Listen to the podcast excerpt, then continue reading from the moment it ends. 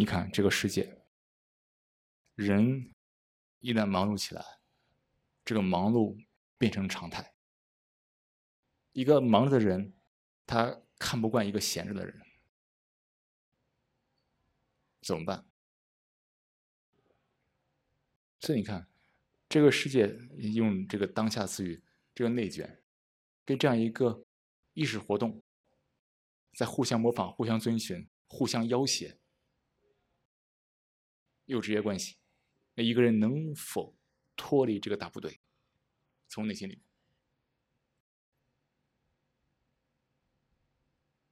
亲自发现，这个心能够闲下来，会发生什么？咱们所探讨的所有东西，他不需要去费劲去理解什么。说我得费劲去理解，哎，这些东西其实本来是显而易见的事情，但这颗心整天忙着自己的事情。有无数的追寻，有无数的欲望，这些显而易见的事情不再是显而易见。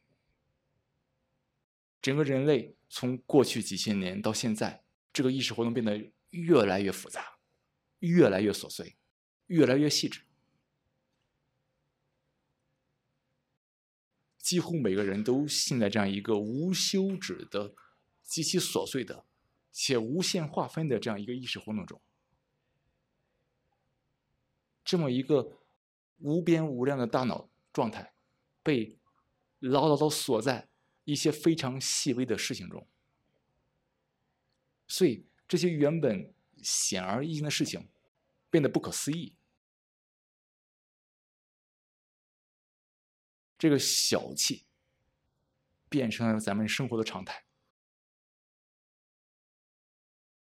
大气却不可想象，所以这颗心能否大气？大气意味着从一切琐碎的意识活动中走出来，从一切各种的已知中、各种的画面中走出来。大脑处在这样一个。未知的状态，跟未知相伴，自然大气。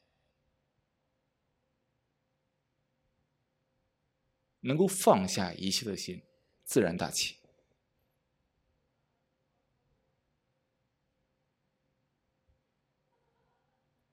但你看，在咱们这样一个社会心理框架中，每个人都在围绕那个我在转悠。我的事情，我的职业，我的家庭，我的工作，我的收入，我的学位，我的技能，我的孩子，我的这个，这个变成了几乎每个人心中最重要的事情。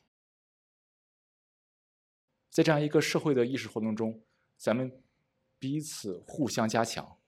哎，结果这个我变得异常的常态，大脑把常态的东西当正常，在这样一个每个人围绕这样我而活的时候，你我都有一个画面，这个我，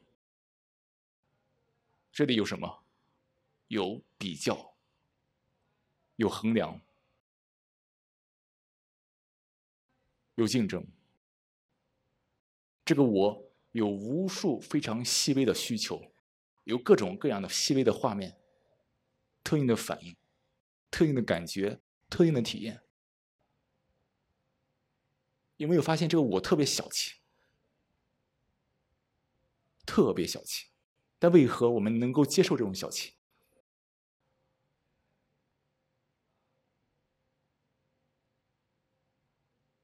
这个我充满了无数的毛病。无数的问题，无数的纠缠，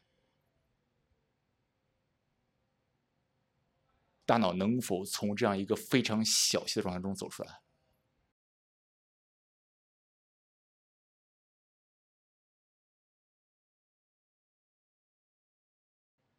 你看这个我，在追逐各种的已知，想要有更多的知识、更多的技能、更多的体验、更多的见识，有更大的满足、更大的愉悦，何时能够满足？